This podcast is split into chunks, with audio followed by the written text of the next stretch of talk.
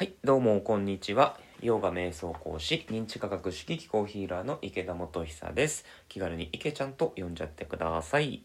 この番組は難解とされるインドヨガの経典、ヨーガスータラの読み解き方を、元私芸人池ちゃんの目線で面白おかしくわかりやすくご紹介させていただきたいというものとなっております。皆様ぜひ最後までご視聴よろしくお願いいたします。はい、ということで、第4回目ですね。えー今回はアビヤーサとヴァイラーギャについて話していきたいなというふうに思っております。あのヨガとは心の作用の死滅であるっていうのがヨガの定義だったかと思うんですけれどもあのその方法が八支則であり瞑想なんですけれどもこのアビヤーサとヴァイラーギャっていうのはそのプロセスだと思っていただくとあの分かりやすいかなというふうに思います。で一章の第12節にこれらの心の作用はアビーアーサとバイラーギャによって死滅されるというふうに書かれておりましてアビヤーサは修習というふうに訳されます。でヴァイラーギャは離欲というふうに訳されます。なので、えっと、まあ修習修めるなんで修学旅行の修に習うですね。で修習っていうふうに言うんですけどもあのーまあ、修練とかいうふうに訳してもいいんじゃないかなっていうふうに思いますね。で、あの1314ではこのアビーアサの説明がされるんですけど、これら2者のうち、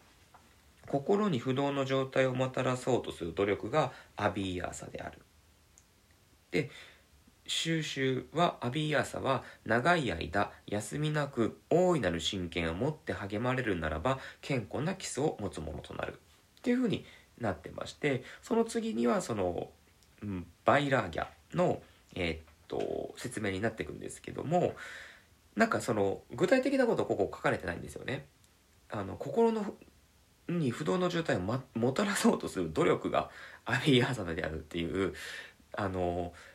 なんかすごいぼんやりしてるじゃないですか。でここって、えー、とその先に進むと、えー、一章の33ですねその辺であの、まあ、アビーアーサの説明というかうーんとまあこの不動の状態をもたらそうとするどうすればその不動の状態がもたらされるかっていうのが書かれてましてそれが33からですね。えっと、これね結構いいことを書かれてるので読んでいきますね。えっと他の幸福を喜び不幸を憐れみ他の有徳を喜び不徳を捨てる。態度を培うことによって心は乱れなき清涼を保つ。これはねなんかそのまあヨガ以外にもすごくこう本当に役に立つんじゃないかなっていうふうに思いますね。あの人のね幸福を心から喜んであげてあのまあかわいそうな人とかを、まあ、同情して他の人の得うんと、まあ、いい結果が出たこととかそういったことも喜ぶとで、えっと悪い人を見た時はその心は捨てるという、うんと、結構ねその人の不幸を見て妬んでしまったりとかあの不幸な人を見てあ私はこうじゃなくてよかったっていうふうにこうネガティブな方に発想することによって逆に心が乱されてしまうっていうことってあると思うんですね。でその逆をしていくことであの心っていうのが安定してきますよっていうのがこの33に書かれててそこから何個かねこうそういったものが羅列されてるんですね。で34で、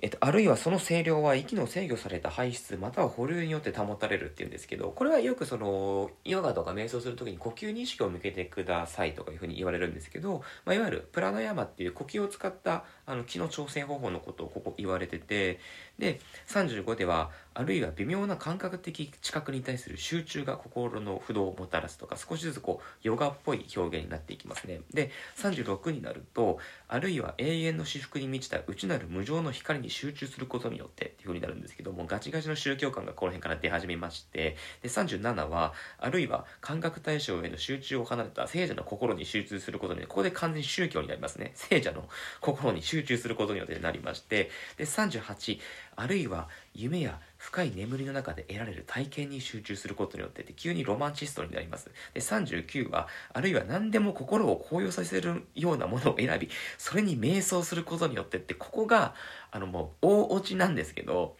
いろいろ言ってきたけどあるいは何でも心を高揚させるものよのようなものを選びそれに瞑想することによってってこれちょっと難しい表現をされてるんですけどこれをざっくり言うと何でもいいので自分がワクワクするようなものを選んでそれに没頭することによって心はあの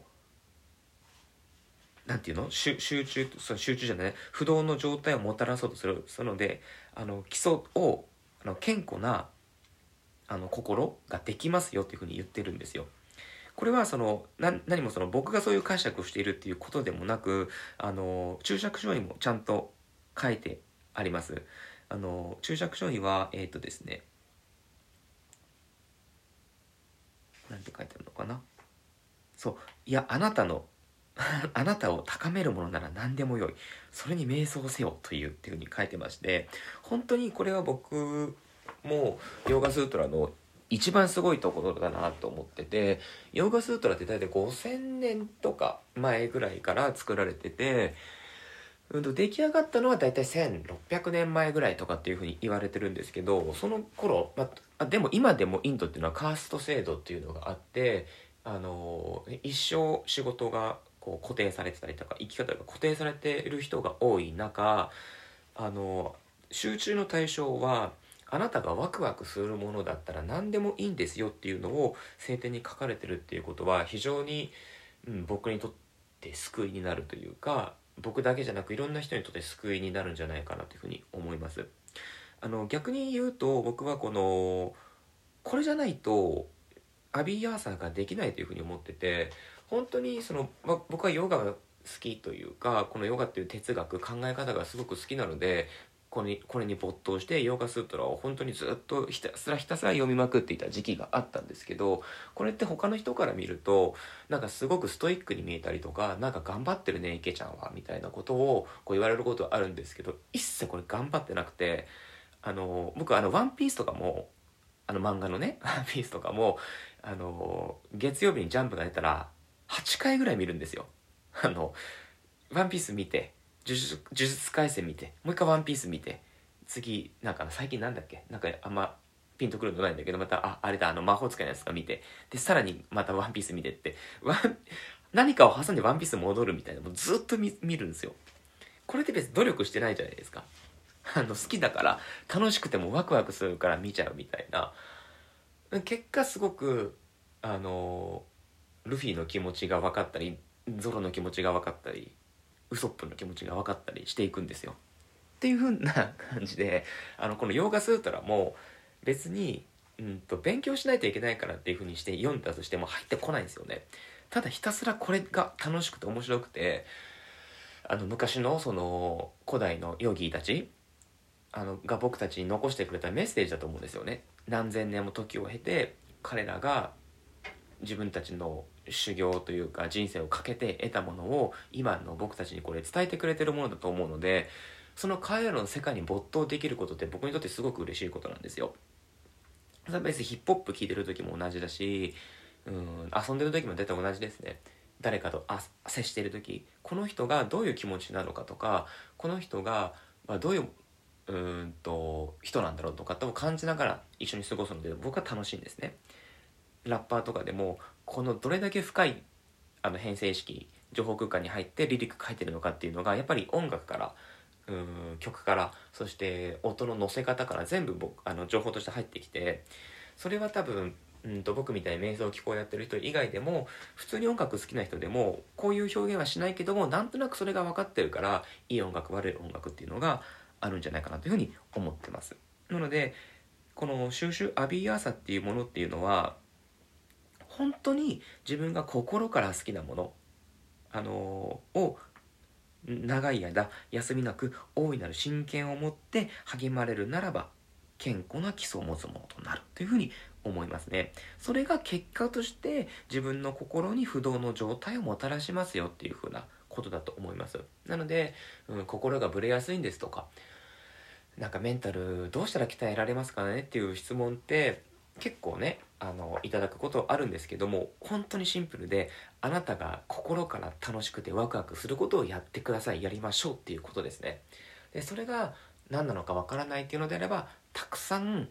自分がちょっとでも興味あることを少しずつでもいいのでやりましょうってことですね。そうすることによってあこれめちゃくちゃいいっていうのが10個やれば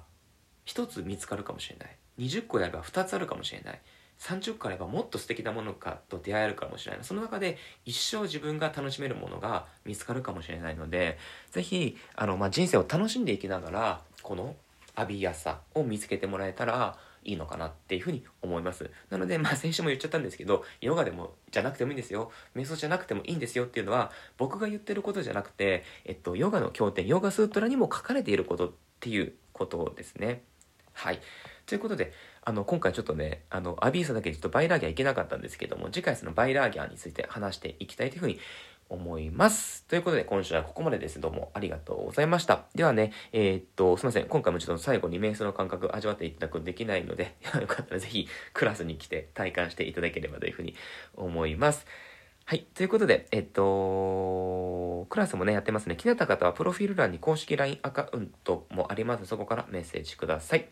ということで、えっと、次回はアビーアサじゃなくてバイラーゲの話ですね。で、気に入ってくれた方はぜひアプリをダウンロードしてフォローよろしくお願いいたします。アプリをダウンロードするとギフトなどのサポートもできるようになっておりますので、そちらの方もぜひぜひよろしくお願いいたします。それではまたお会いしましょう。どうも最後までご視聴ありがとうございました。